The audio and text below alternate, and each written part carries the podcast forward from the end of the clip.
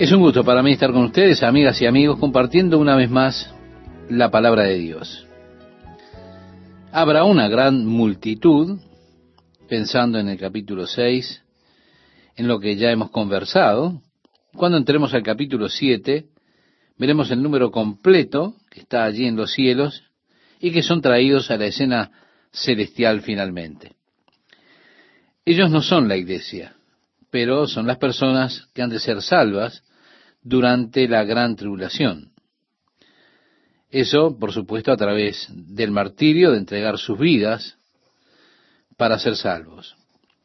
Cuando lleguemos al capítulo 20, veremos que Juan está viendo muchos grupos en el cielo, pero todavía un grupo se verá separado de la iglesia, donde dice vi tronos y los que estaban sentados sobre ellos.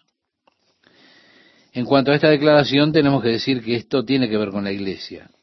Pero después, y vi las almas de los decapitados por causa del testimonio. Este grupo es el que tenemos bajo el quinto sello, y veremos esto más perfectamente cuando entremos ahora al capítulo 7.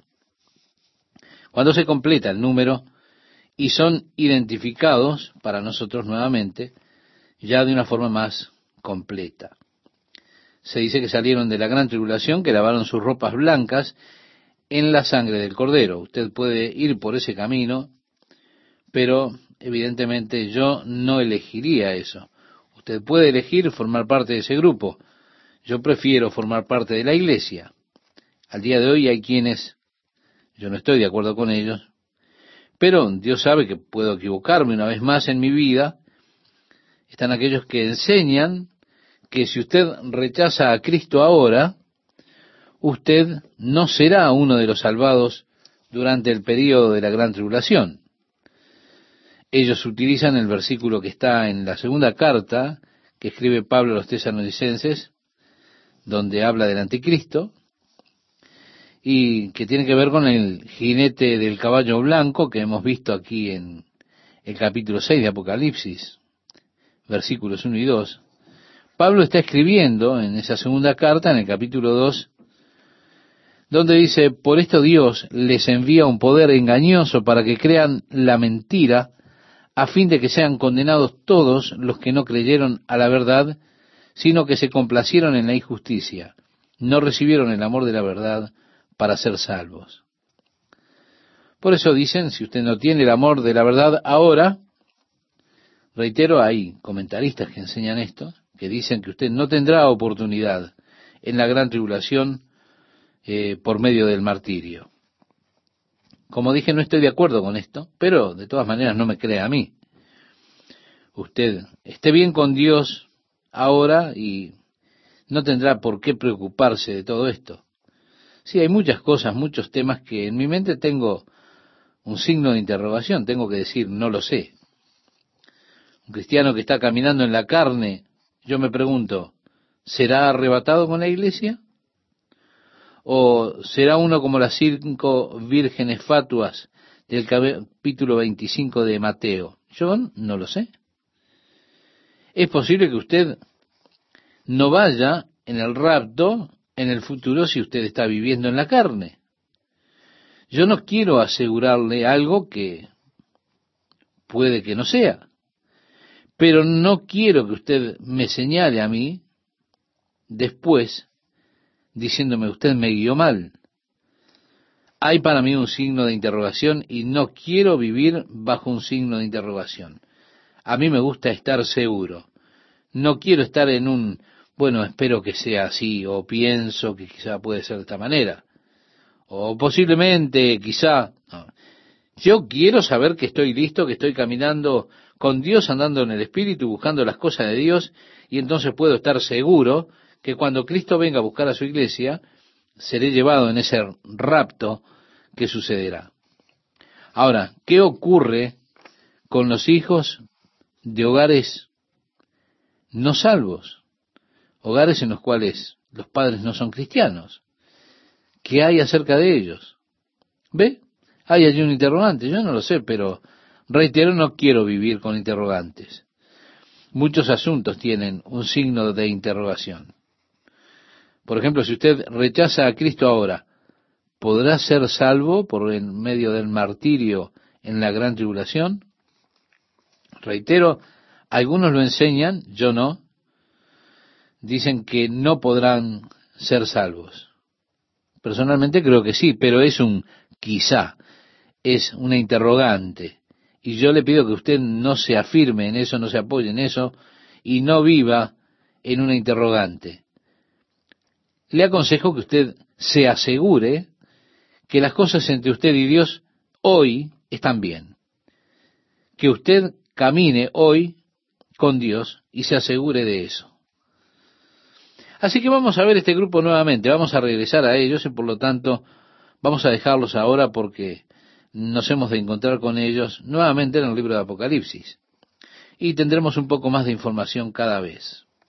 Vamos al versículo 12 de este capítulo 6, que nos dice, miré cuando abrió el sexto sello, y he aquí hubo un gran terremoto, y el sol se puso negro como tela de silicio, y la luna se volvió toda como sangre, y las estrellas del cielo cayeron sobre la tierra, como la higuera deja caer sus higos, cuando es sacudida por un fuerte viento. Y el cielo se desvaneció como un pergamino que se enrolla, y todo monte y toda isla se removió de su lugar. Lamento oír eso. Estaba pensando, este, en cuanto a mí, bueno, me voy a ir a pasar un tiempito allá en Hawái, cuando llegue el milenio, pero esto da por tierra con mis aspiraciones. Ahora, con el sello número sexto, vienen estas catástrofes. También es interesante ver que Isaías nos habla de estos eventos. Él habla de los cielos siendo enrollados como un rollo, de las estrellas cayendo del cielo. Isaías habla acerca de la tierra que estará tambaleándose como un borracho siendo movida de su lugar. Los físicos hablan de un movimiento del eje polar y creen que cada tanto la Tierra experimenta un movimiento del eje polar, con lo cual toda la superficie geográfica de la Tierra se transforma, es cambiada. Sabemos por los fósiles, los fósiles del mar, que, o fósiles de mar que han sido encontrados en las áreas pintadas del desierto de Arizona, sabemos que hubo un gran mar o hubo agua allí en esas zonas altas del desierto. Sí, porque a 2100 metros, allí en el margen sur del Gran Cañón, usted puede encontrar fósiles de mar que están ahí en los estratos. Eso nos dice que allí hubo una vez vida marítima a gran altitud. Creen que el Gran Cañón fue formado quizá como resultado del movimiento del eje polar cuando ese gran cuerpo de agua se precipitó como resultado del movimiento del eje y cambio de las montañas y todo lo demás sucedió cuando precisamente se movió la Tierra del eje polar. Los océanos inundaron las áreas, el peso del agua empujó hacia abajo, causando el deslizamiento de tierra en las regiones montañosas y demás. Sí, los geólogos, los físicos, hablan de cosas por la naturaleza, o en este orden. Cómo las montañas se formaron, cómo los mares cambiaron. Sí, hay cosas muy interesantes. Hay un libro realmente interesante llamado Mundos en Convulsión de Emanuel Berikowski, en el cual él registra muchos de estos fenómenos interesantes que se pueden observar, cosas históricas que sucedieron que se pueden comprobar en el día de hoy en las estructuras geológicas y todo lo demás. Si es un libro fascinante, si a usted le interesa el tema, se lo aconsejo. Pero hubo cambios catastróficos en el pasado. Hay quienes piensan en el gran diluvio de los días de Noé, que eso pudo haber sido precipitado por un movimiento del eje polar en el cual las aguas se precipitaron como resultado de ese movimiento del eje polar y toda la superficie geográfica de la Tierra se transformó y cambió. Por supuesto, usted puede solamente imaginar la devastación que un movimiento de esa naturaleza puede crear en el día de hoy con todas estas modernas estructuras y todo lo que no podría sostenerse ante un movimiento violento de la Tierra en este tiempo, un gran terremoto Bueno, es la cosa con la que comienza aquí todo esto, en el versículo 12. Pero lo que queremos notar es que no habla de una falla localizada. No, no se trata de la falla de San Andrés o la falla de Newport, Long Beach. Aquí en California tenemos muchas fallas. Y siempre que la Tierra comienza a moverse, bueno, uno no sabe qué falla es, pero es que estamos viviendo sobre estas placas tectónicas que se mueven bajo la superficie y se está esperando un movimiento grande que ha de llegar en algún momento, pero no tiene nada que ver con esto que se declara aquí en el versículo 12. Dios habla que Él habrá de mover la tierra nuevamente hasta que todo lo que pueda moverse se mueva y solamente las cosas que no puedan moverse sean dejadas. Habla de un gran terremoto, no un terremoto localizado, sino toda la tierra en un movimiento violento alrededor del mundo. Por lo tanto, este sexto sello habla de ese gran terremoto. El sol oscureciéndose como silicio. Sí, el sol se oscurecerá como resultado de esa convulsión de la tierra durante ese terremoto. El polvo y demás que se levanta hacia la atmósfera, se verá la luna que se vuelve como sangre, las partículas de la atmósfera vuelven la luna con ese color rojo sangriento en la noche, las estrellas de los cielos cayendo sobre la tierra. Ahora, los científicos y los astrónomos nos hablan de asteroides y la posibilidad de la Tierra que tiene de ser golpeada por un asteroide. Ellos están allí en un observatorio de asteroides y pueden contarle de asteroides que ellos han catalogado, pueden decirle cuándo pasarán cerca de la Tierra y cuán cerca de la Tierra han de pasar, están en una discusión justamente ahora en cuanto a un asteroide que se supone viene. Algunos dicen que vendrá a cerca de 48 mil kilómetros de la Tierra, otros dicen no, pasará a 480 mil kilómetros de la Tierra. Bueno, déjeme decirle algo. El último asteroide que pasó cerca de la Tierra, no lo quiero alarmar, pero no se descubrió hasta que pasó. Y cuando se alejaba, lo descubrieron y dijeron, wow, eso sí que estuvo cerca. Pero, lluvia de meteoritos. Si usted ha estado en el alto desierto de Arizona, cerca de Winslow, quizá ha visto ese gigantesco cráter de meteorito cuando una vez un meteorito no se desintegró en la atmósfera, sino que pasó y golpeó precisamente allí en el desierto de Arizona y dejó ese gran agujero, ese cráter, en el suelo que fue precisamente formado como resultado del golpe de ese meteorito allí en el desierto.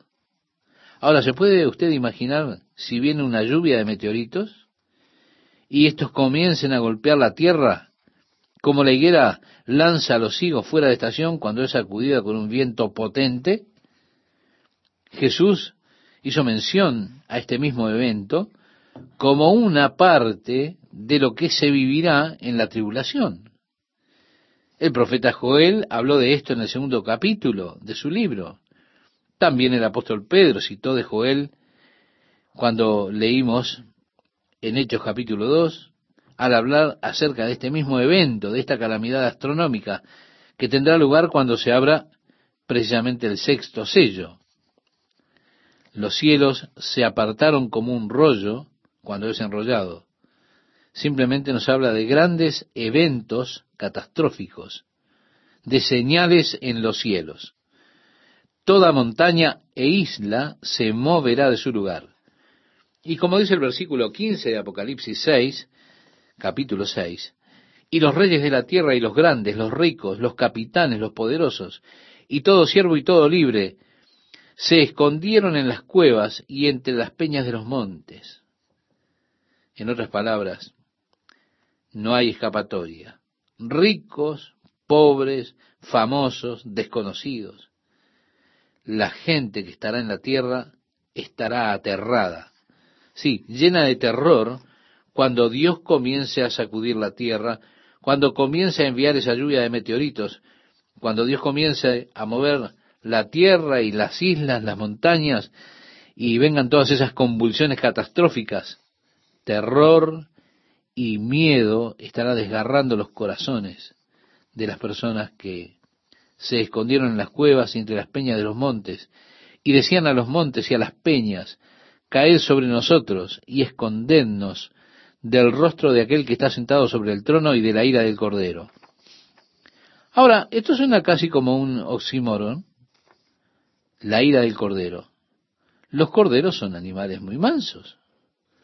Usted nunca ve señales que digan en los campos, allí en los alambrados, cuidado, corderos feroces. Claro que no. Pero Jesús es el Cordero de Dios que se dio al mismo como sacrificio por nuestros pecados, por la maldad del mundo. Ahora, lo que enfurece al Señor son los efectos del mal en el hombre. ¿Cuántas personas inocentes sufren por causa de la maldad? Eso es lo que forma la ira de Dios. Es lo que la maldad hace que acontezca en la vida de los inocentes. De allí la ira del Cordero. Como dice, porque el gran día de su ira ha llegado, ¿y quién podrá sostenerse en pie? Mi amigo, no habrá lugar donde esconderse, lugar seguro. Sé que hubieron algunas personas que sintieron temor de posibles consecuencias con el IDOS-K y las fallas imprevistas de las computadoras. Algunas personas estaban almacenando comida, se mudaron a lugares aislados, se llevaron grupos generadores, hicieron sus propios pozos y demás, y estaban buscando sobrevivir por si venía alguna calamidad que nos ocurriera. Están los que se preparan para atravesar la gran tribulación. Sí, hay los que han capitalizado esto y entonces ¿qué hacen? Le venden provisión de comida para siete años. O le venden una propiedad en Oregón, en algún lugar aislado, y toda la idea es abocarse a esa idea, valga la redundancia, de sobrevivir. Pero, mi amigo, no habrá lugar seguro. No, no, no habrá lugar seguro. Dios traerá su juicio y este juicio vendrá sobre toda la humanidad que está sobre la faz de la tierra. No habrá escapatoria. Hay solo un escape y ese es antes de que acontezca. El Señor ha provisto el escape. El escape es el arca de refugio para los que vendrán. Aquellos que reciban a Jesucristo ellos escaparán cuando llegue el momento del rapto del pueblo de Dios. Dios viene a buscar su pueblo para llevárselo de este mundo antes que sucedan todas estas cosas. Ahora, el resto del mundo no escapará de la ira de Dios que vendrá sobre la faz de la tierra. El juicio de Dios vendrá en contra del mundo que rechaza a Jesucristo. Así que Dios ha hecho un camino para que usted escape ahora rechace esto, continúe rechazándolo, y usted puede estar seguro que llegará un día en el cual usted llorará y lamentará haber rechazado a Jesucristo. Y yo oro, Padre, miramos al futuro que está viniendo sobre esta tierra una vez que sea llevada tu iglesia, que tú la lleves, Señor, estamos seguros de que no queremos quedarnos aquí. Te agradecemos, Señor, que no tenemos por qué estar aquí, por qué quedarnos. Porque tú has provisto para tu pueblo una vía de escape de los juicios que tú traerás a este mundo. Porque Jesús, tú mismo llevaste el juicio de nuestros pecados. Tú tomaste nuestros pecados sobre ti mismo y moriste en nuestro lugar, en la cruz del Calvario, para que nosotros por medio de ti tengamos perdón de nuestros pecados, para que a través tuyo seamos hechos hijos de Dios. Señor, vemos estos eventos que tendrán lugar en la tierra, que son todos precursores de esta revelación del anticristo, el hombre de pecado. Vemos, Señor, en su lugar los sistemas que han de ser usados. Vemos cómo todo va encajando delante de nuestros ojos, tal como tú nos has dicho que habría de ser. Señor, que no seamos necios, viviendo para los deseos de nuestra carne, para las cosas del mundo. Y haz que renunciemos a las obras ocultas de las tinieblas. Y Señor, que podamos caminar contigo en novedad de vida, en Cristo, en comunión contigo. Te lo pedimos en el nombre de Jesús. Amén. ¿Qué tal amigos? ¿Cómo están? ¿Bien? Bueno, espero y es mi oración a Dios que sea así, que se encuentren bien disfrutando de la bendición de Dios. El libro de Apocalipsis está escrito de manera interesante, en tal forma que lo llevará usted por medio de una serie de eventos y luego regresa para darle detalle de eventos que estarán sucediendo en esa serie. Así que nos da un panorama amplio de entrada. Después regresa y llena de detalles ese panorama. Es un método típico de enseñanza que tenemos en la Biblia. Generalmente Jesús utilizaba ese método. Él establecía un principio y después daba ilustraciones para completarlo. De esa forma usted lee, se da cuenta, estamos acostumbrados nosotros a leer desde el comienzo hasta el final y la historia va progresando, la trama continúa desde el comienzo hasta el final. De esa manera, ese es nuestro método cuando leemos. Pero la Biblia tiene otra trama. Le da una trama desde el comienzo al final, pero después regresa atrás y dice, bueno, de esto es de lo que se trata. Amplía, por decirlo de alguna manera, el territorio que ya hemos abarcado. Así que esta es conocida como la porción explicativa. Cuando entramos en el capítulo 7, entramos en la porción explicativa. Regresamos atrás al tiempo entre este intervalo de los primeros seis sellos, y estamos ya en el capítulo 7, y se nos dará entonces algunos detalles tratando allí con un par de grupos en ese capítulo. Arrancamos en el versículo 1 y nos dice, después de esto vi a cuatro ángeles en pie sobre los cuatro ángulos de la tierra que detenían los cuatro vientos de la tierra para que no soplase viento alguno sobre la tierra, ni sobre el mar, ni sobre ningún árbol. Mire, algunos críticos de la Biblia han señalado muchas veces a esta declaración como una prueba de que la Biblia no es inspirada por Dios. Porque ¿cómo puede hablar la Biblia de los cuatro ángulos de la tierra? Nosotros sabemos que la tierra es redonda, dicen ellos. Por eso dicen la manera de expresar esto está mal, la Biblia no es confiable. No podría ser inspirado por Dios, un Dios que dijera que la tierra es cuadrada. En los años 50, los soldados de la Marina tenían un anuncio. Uno de esos anuncios que decía, únase a la marina. Y después decía, los marines están en los cuatro ángulos del mundo. Bueno, presumo que los marinos son de alguna forma anticuados también, porque no se dieron cuenta de que el mundo es redondo.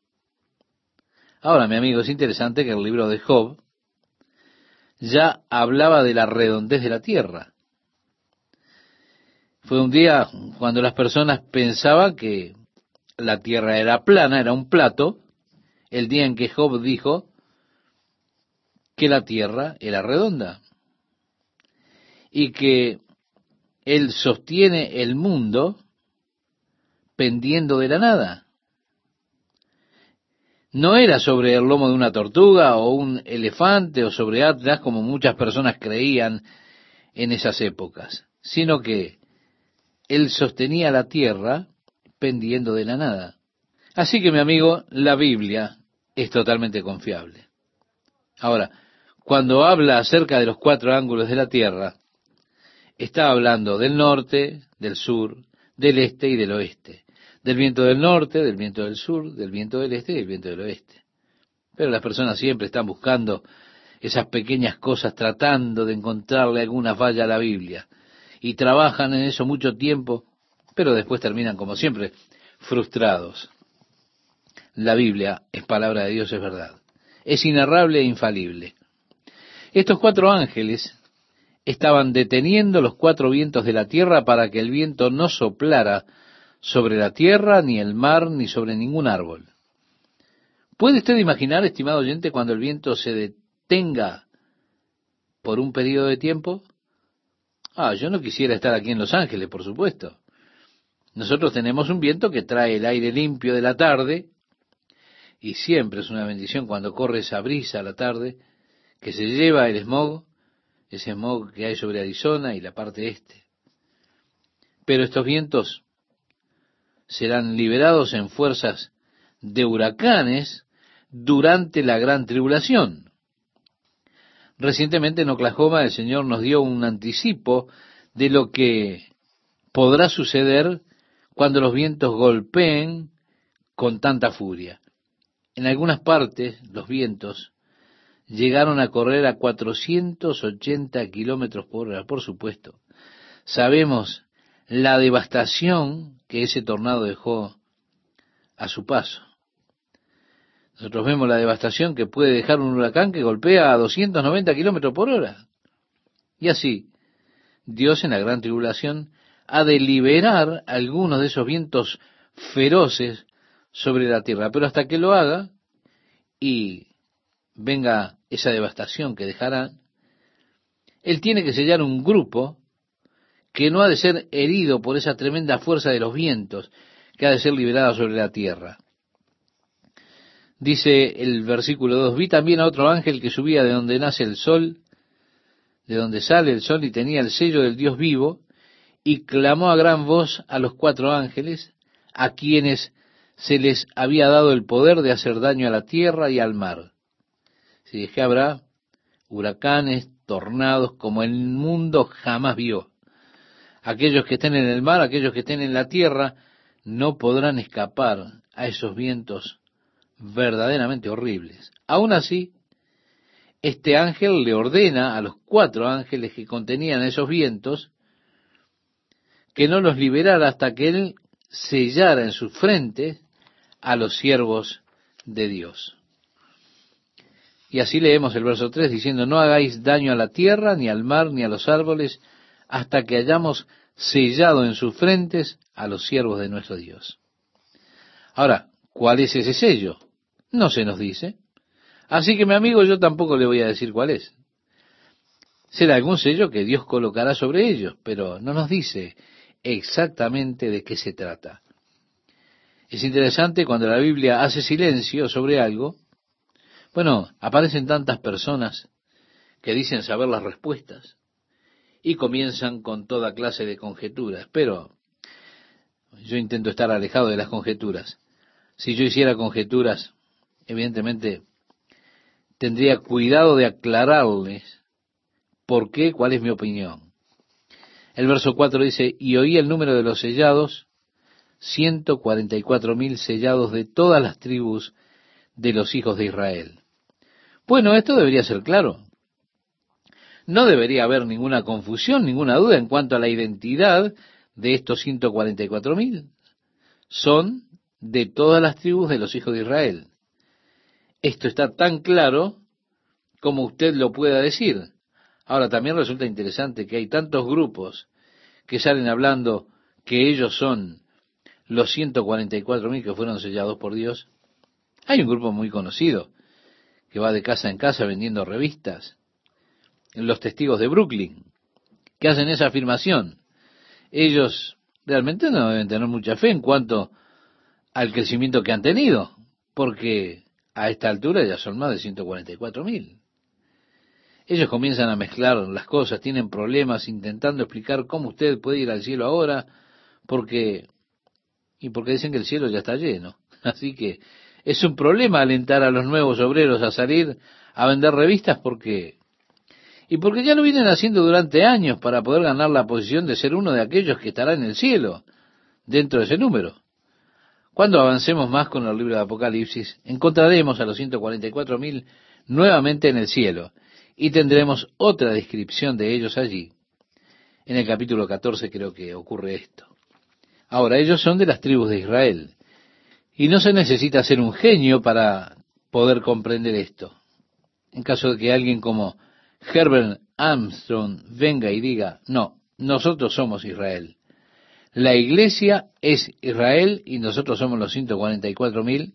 Bueno, Herbert Armstrong, cuando estaba en sus años de auge, tenía transmisiones radiales por todos los Estados Unidos vendía la revista La Pura Verdad, y él declaraba que ellos estaban reuniendo a los 144 mil, que estaban preparando un lugar en el desierto para que esas personas se refugiaran. Él les enviaría un telegrama cuando llegara el momento, si ellos eran fieles sustentadores en dar, por supuesto, tenían que dar un diezmo doble o triple para su ministerio. Por supuesto, Herbert Armstrong se fue con su recompensa y los 144 mil quedaron desparramados. Ellos hicieron esta afirmación por un tiempo. Diferentes grupos lo han hecho. Nosotros no sabemos quiénes son. Ellos no son cualquier grupo de personas, ¿se da cuenta? Cualquier grupo de cristianos de algún lugar, de alguna secta. No, no, no. Es muy claro que ellos son judíos. Son de las tribus de los hijos de Israel. Y para que allí no haya ninguna confusión, el Señor se toma la molestia de mencionar a las doce tribus y los doce mil de cada tribu y doce veces doce equivale a 144. Doce veces doce mil habla de 144 mil. Dice de la tribu de Judá doce mil sellados, de la tribu de Rubén doce mil sellados, de la tribu de Gad doce mil sellados, y así continúa mencionando cada tribu doce mil de cada una. Ahora, usted va a notar algo interesante. Y lo notará en que la Biblia siempre habla de las doce tribus de Israel, y aún así, mientras ellas son nombradas en diferentes lugares de la Biblia, no siempre se dan los mismos nombres.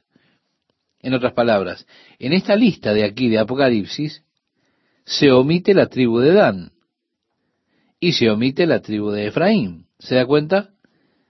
Cuando Jacob llegó a Egipto y se encontró, según relata el libro de Génesis, con su hijo José, que él pensaba que había muerto, pero se encontró con José, José trajo a sus dos hijos delante de su padre Jacob para presentarle a Jacob los dos nietos, y los trajo a él para que recibieran la bendición de Jacob.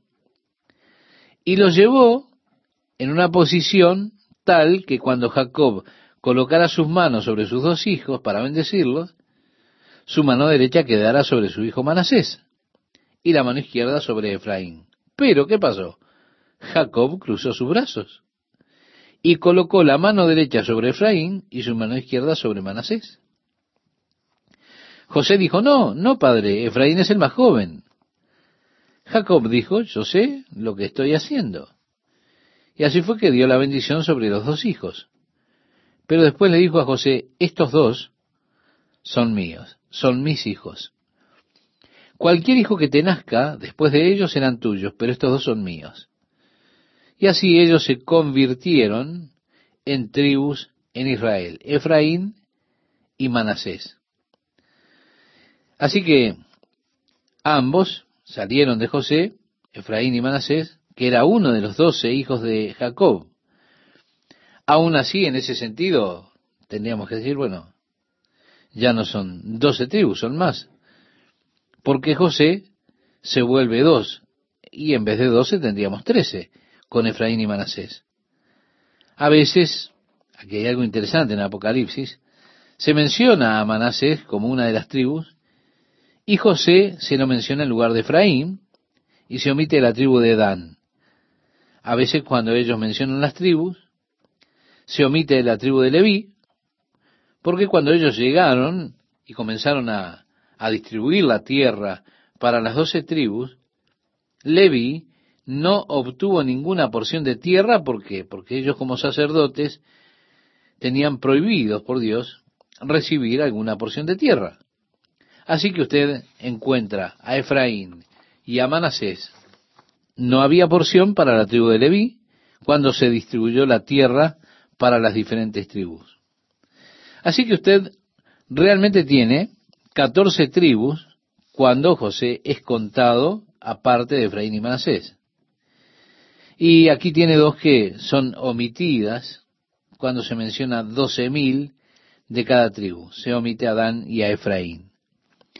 En Isaías habla acerca de cuando el Señor venga y ocurra la reunión de la nación de Israel en la tierra que Dios le prometió a su padre Abraham perpetuamente, Cuando ellos regresen a la tierra, cuando Jesús regrese y la tierra nuevamente sea distribuida a las doce tribus de Israel, es interesante que la primera tribu en obtener su porción será la tribu de Dan, a pesar de que Dan no está sellada aquí en Apocalipsis.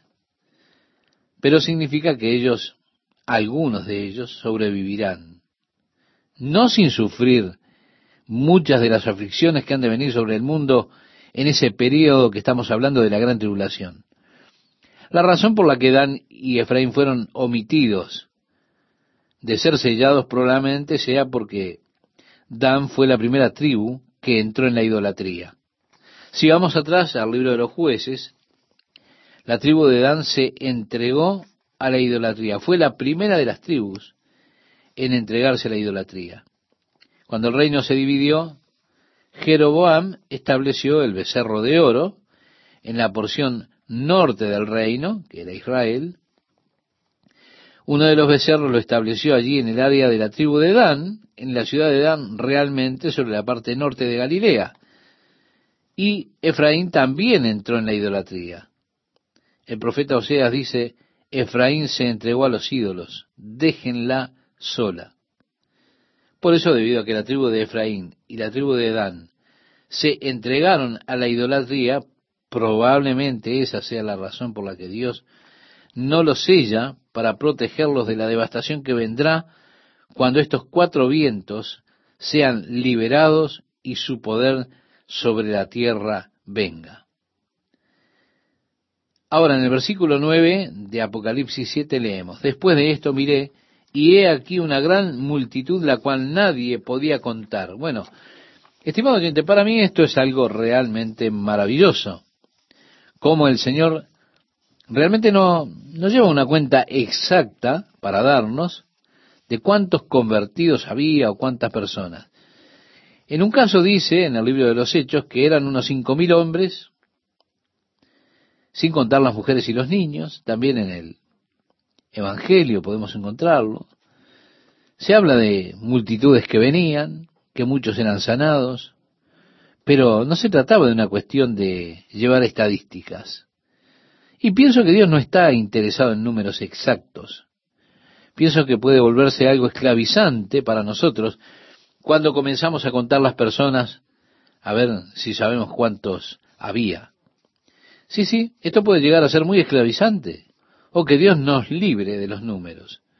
De la esclavitud de pensar, oh, a ver cuántos vinieron hoy a la reunión, cuántos asistieron, cuántos pasaron al frente, cuántos fueron salvos.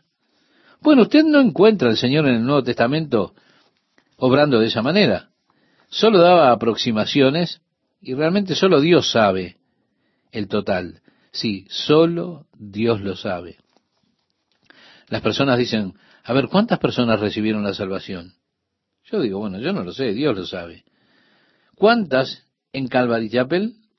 Yo no lo sé. Sé que Dios lo sabe. A mí no me importa. Es algo que debemos dejarlo para Dios. Es Él que conoce a los que son suyos.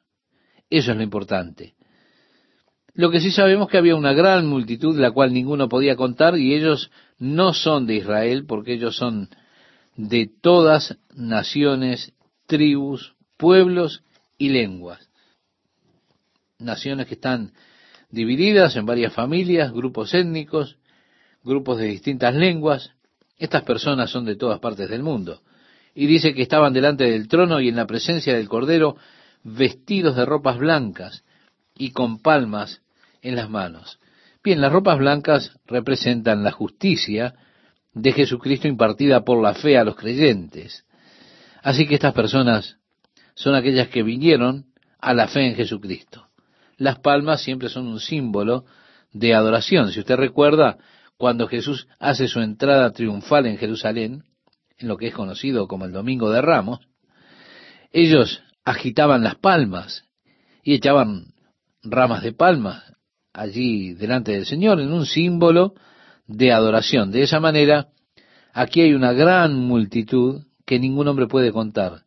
Son de todas partes del mundo, están de pie delante del trono, delante del Cordero, vestidos en la justicia de Cristo, adorándolo a Él. Y agrega, y clamaban a gran voz diciendo, la salvación pertenece a nuestro Dios que está sentado en el trono y al Cordero. Sí, están adorando al Señor, la salvación que viene de Dios, adorando al Cordero. ¿Qué tal amigas y amigos? ¿Cómo están? El versículo 11 dice, y todos los ángeles estaban de pie alrededor del trono y alrededor de los ancianos y de los cuatro seres vivientes, y cayeron sobre sus rostros delante del trono y adoraron a Dios. Habrá un tiempo que será glorioso en el cielo de adoración al Señor. Quizá usted hoy encuentra una carga adorar al Señor en este tiempo, pero en el cielo se sentiría muy incómodo, porque si usted no ha descubierto el gozo y la bendición de adorar a Dios, entonces usted se sentirá mal allá. Ahora, si usted ha encontrado el gozo y la bendición de adorar a Dios, solamente adorarlo, en el cielo usted se sentirá como en casa, porque allí estaremos adorando y alabando a Dios. Es que hay tanto, tanto, tanto por lo cual agradecerle a Dios. Ahora, la verdadera alabanza es la que surge espontáneamente de nuestro corazón cuando reconocemos la bondad, la gracia, las bendiciones de Dios. Es que a Dios le agrada bendecir a su pueblo y las bendiciones de Dios muchas veces vienen y vienen como buscando de nosotros una respuesta espontánea de alabanza, para que digamos, Señor, eres tan bueno, Señor, cuánto te amo. Y allí surge espontáneamente esa alabanza, la que es verdadera alabanza.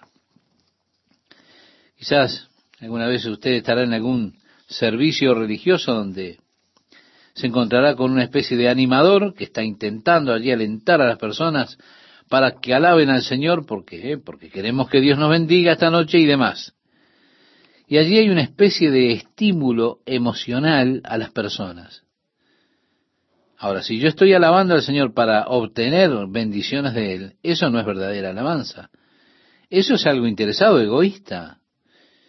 En cambio, si yo reconozco cuán bueno es Dios, cuando usted esté allí en esa escena celestial, usted se dará cuenta y dirá, wow, esto es glorioso. Saldrá una alabanza espontánea. Nadie tendrá que decir, bueno, ahora todos juntos vamos a alabar a Dios. No, estaremos alabándole y adorándole a Él espontáneamente. Estaremos entrando para ver al Dios que creó el universo, para ver al Dios Hijo que vino a entregarse a sí mismo por nuestros pecados, para estar allí nosotros en esa gloriosa multitud. Eso promoverá en nosotros la alabanza espontánea. Cada nuevo grupo que llega, nosotros estaremos allí y diremos, wow, alabado sea el Señor. Gloria a Dios.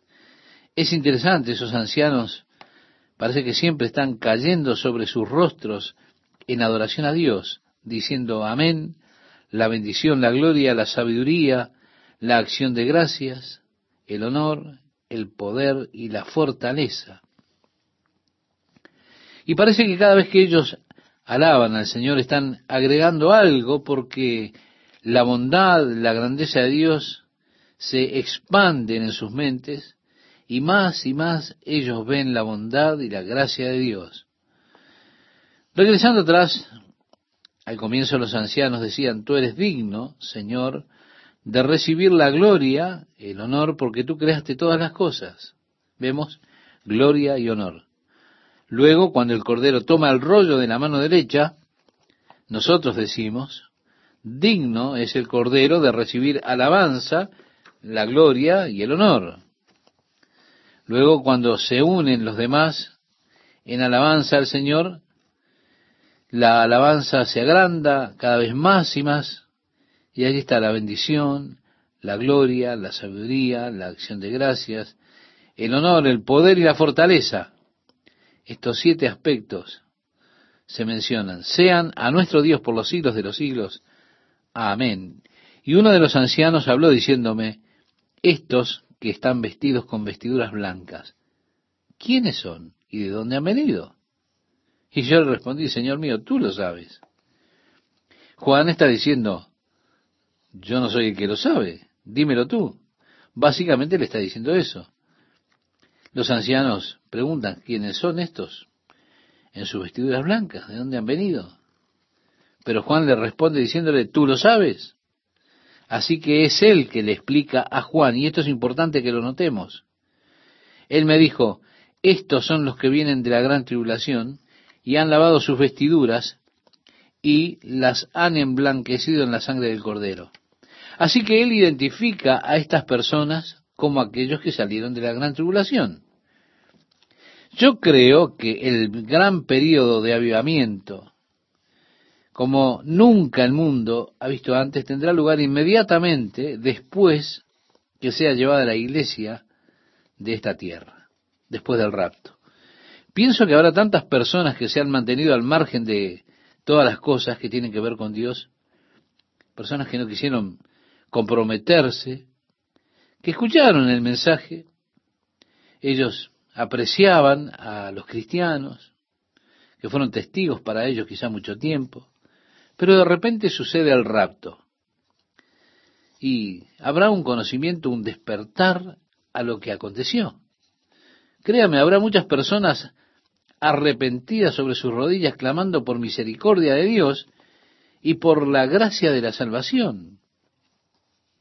Al abrir el quinto sello, en el capítulo 6, el versículo 9, él ve las almas que estuvieron bajo el altar de quien, quienes fueron asesinados por el testimonio que ellos dieron, que mantenían el testimonio de Jesucristo, clamando a gran voz diciendo, como ya lo hemos leído, ¿hasta cuándo, oh Señor Santo y verdadero, esperas para juzgar y vengar nuestra sangre de los que moran en la tierra?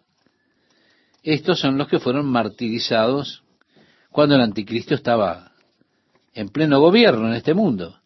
Son aquellos que sintieron, estos que seguían al anticristo, enemigos de Dios, sintieron que era necesario sacarlos de la tierra para que el anticristo pudiera consolidar, consolidar su poder realmente. A mí me resulta interesante que los defensores de la nueva era están comenzando a decir que tendrá que haber, ellos lo llaman así, una limpieza de la tierra antes de que ellos puedan establecer realmente la nueva era. Ellos hablan de más de dos billones de personas que serán barridas de la tierra para que ellos puedan establecer el reino de la nueva era sobre este mundo. Está en sus escritos. Bueno, yo no recomiendo, no recomiendo que usted lo lea, pero hay quienes los han leído y citan esos textos que hablan de la necesidad de limpiar la tierra de dar muerte a aquellos que se interponen en el camino de la utopía que ellos planifican establecer sobre este mundo. De esa forma, aquí tenemos un gran número de personas. En el capítulo 6, bajo el quinto sello, su número aún no está completo, de manera que ellos están allí esperando que se complete la cantidad. Es decir, aquellos que han de ser martirizados, porque han de ser martirizados.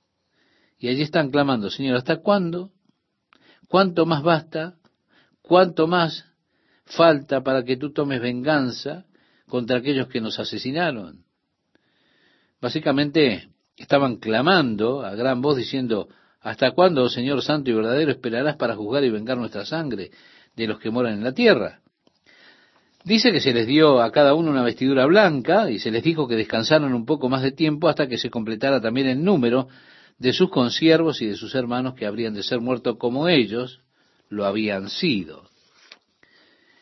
En el capítulo 7 él nos lleva hacia esto que están clamando por venganza, eh, venganza sobre aquellos que les quitaron la vida. Ahora el número está completo y son llevados entonces a la escena celestial. Y dice, ellos han salido de la gran tribulación y ahora están en el cielo. Ellos ahora tomarán su lugar en el cielo, pero quiero reiterar, no son la iglesia. ¿Por qué? Porque si hubieran sido la iglesia, Juan los hubiera reconocido cuando él dice, ¿quiénes son estos? ¿De dónde son? Él hubiera dicho, esta es la iglesia, yo soy parte de ella. Pero Juan no sabe quiénes son ellos. Ellos son un grupo con el cual Juan no está familiarizado, no es la iglesia. Es interesante cuando lleguemos al capítulo 20 del libro de Apocalipsis, allí en la imagen celestial, en el versículo 4, Juan dice, también vi tronos y se sentaron sobre ellos y se les concedió autoridad para juzgar. Esa es la iglesia, porque Jesús dijo, al vencedor le concederé sentarse conmigo en mi trono como yo también vencí y me senté con mi Padre en su trono.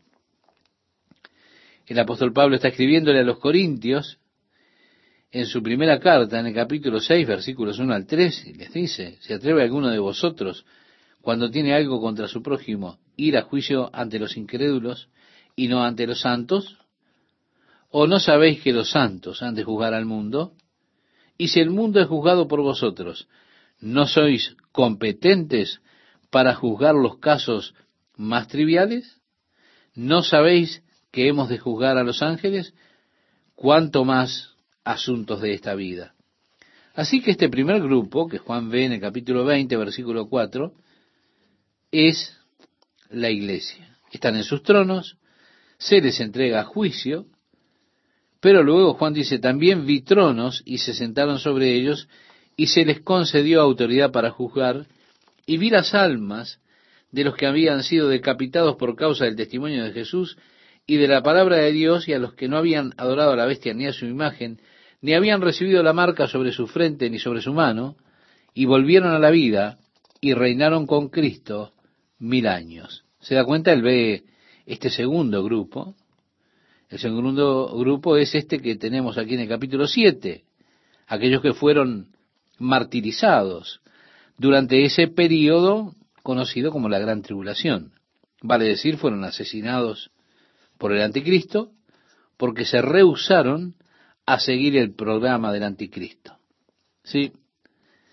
Ellos rechazaron adorarlo a él. Rehusaron colocarse la marca que Él les colocó a los demás para marcarlos como propios.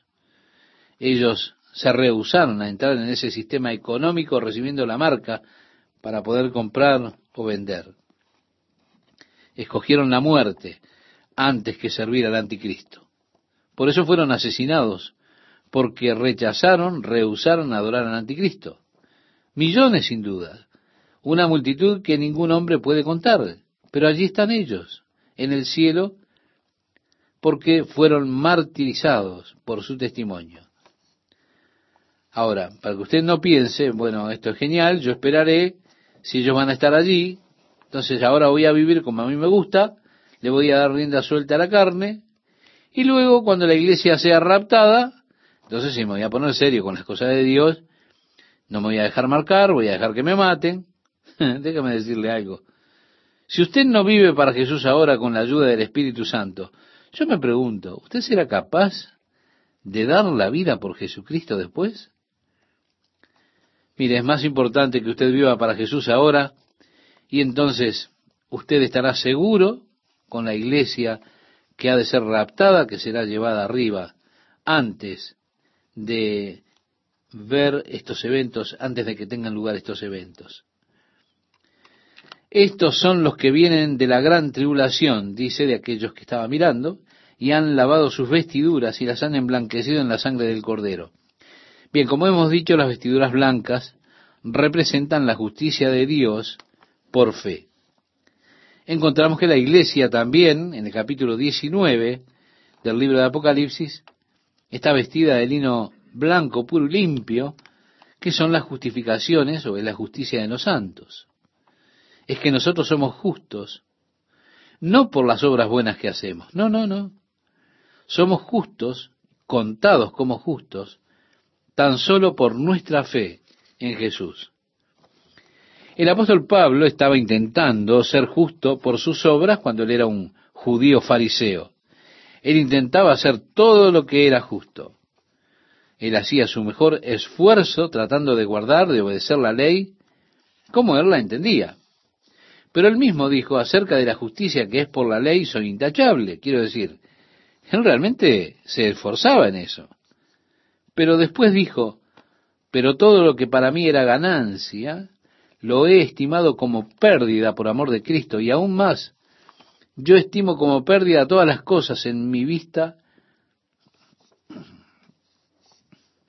se lo conozco con otro, con otro. Y aún más, yo estimo como pérdida todas las cosas en vista del incomparable valor de conocer a Cristo Jesús mi Señor, por quien lo he perdido todo, y lo considero como basura, a fin de ganar a Cristo y ser hallado en él no teniendo mi propia justicia. Así le decía Pablo a los filipenses en el capítulo 3, versículo 7 al 9. Sí, él una vez tuvo eso, estuvo con la ley, pero ahora la justicia que es de Cristo es a través de la fe. Esa es la justicia que Dios acepta, la que Él imparte. Así que ellos lavaron sus vestiduras, las emblanquecieron en la sangre del cordero, y uno se pregunta, ¿qué es lo que puede lavar nuestro pecado? ¿Qué cosa puede quitarle a usted, estimado oyente, las manchas de sus pecados? ¿Qué es lo que puede quitar de usted el daño que ha provocado el pecado en su vida? Nada, excepto la sangre de Jesús. Oh, qué hermoso es ese torrente de pureza. Y agrega, por eso están delante del trono de Dios y le sirven día y noche en su templo. Nuevamente esto muestra que ellos no son la iglesia porque ellos están delante del trono de Dios. La iglesia no tiene nada que hacer en el templo o con el templo. La iglesia es la novia de Cristo y nosotros vivimos y reinamos con Él. Somos su novia. El Señor Jesús dijo, ya no los llamaré siervos, sino amigos, porque el siervo no sabe lo que hace su Señor. En el Evangelio de Juan capítulo 15, verso 15. Así que allí estamos nosotros como la novia de Cristo, en el trono con Él. Ellos están allí como recién llegados y tienen una posición inferior sirviendo allí en el templo. Agrega, y el que está sentado en el trono extenderá su tabernáculo sobre ellos. Le diré, estimado oyente, ya el hecho de estar allí será grandioso. No importa qué categoría tenga usted, el hecho de estar allí solamente será grandioso. Ahora, y el que está sentado en el trono, dice, o sea, Dios, extenderá su tabernáculo sobre ellos. Ya no tendrán hambre. Y aquí podríamos regresar al tercer sello, al capítulo 6 de Apocalipsis, versículo 5, cuando vino esa gran hambruna, luego de la guerra, como sabe, durante la guerra, las grandes batallas, probablemente la guerra sea una guerra nuclear, y muchos suministros de alimentos de la tierra serán destruidos o simplemente contaminados, serán inutilizables por la radiación. El hambre ha de destruir a muchas personas, muchísimas más que en nuestros días. De esa forma, estas personas que están en la gran tribulación experimentarán hambre y de esa manera esas personas serán llevadas a la escena celestial, ya no tendrán hambre. Y agrega ni sed. Sí, al avanzar en el libro de Apocalipsis encontraremos que Dios castigará los suministros de agua fresca de la tierra y ya no serán potables. Así que las personas realmente tendrán sed porque el agua no se podrá beber, estará contaminada. Y agrega, ni el sol los abatirá ni calor alguno. Se nos dice en este libro que a medida que los juicios de Dios avancen, Dios le dará poder al sol para quemar a los hombres que viven sobre la tierra. ¿Sí? Serán quemados por el gran calor del sol. ¿Verdad que en nuestros días eso se ve como algo realmente posible. Así que ellos han pasado por esto, han experimentado algunas de las dificultades de la gran tribulación, el hambre, la sed, ese sol abrasador, pero ahora ellos están libres de todo eso, están en el cielo, están lejos de todas las calamidades, de todas las catástrofes que han tenido que experimentar porque porque no estaban listos, no estaban preparados cuando el Señor vino para llevar a su iglesia. El versículo 17 dice, pues el Cordero en medio del trono los pastoreará y los guiará a manantiales de agua de vida. Y Dios enjugará toda lágrima de sus ojos. Sí, los guiará a manantiales de aguas de vida. Ellos están en el cielo, pero habrán recorrido un camino muy duro para llegar allí. Amigo oyente, ¿usted querrá tomar ese camino duro para llegar al cielo? Créame, usted no querrá estar aquí en esta tierra cuando los juicios de Dios comiencen a caer sobre este mundo. Como decía Jesús, mas velad en todo tiempo orando para que tengáis fuerza para escapar de todas estas cosas que están por suceder y podáis estar en pie delante del Hijo del Hombre. Así decía en Lucas capítulo 21, verso 36. Y así yo quiero estar en medio de aquellos que se mencionan en el capítulo 5, en lugar de estar entre aquellos que están en el capítulo 7. Yo quiero estar allí, delante del Hijo del Hombre, antes de que comience la gran tribulación en esta tierra, en lugar de estar aquí para ir por el camino más duro, más difícil. Hay una forma fácil de ir a la presencia de Dios. Hay una forma difícil, estimado oyente. Todo depende de usted.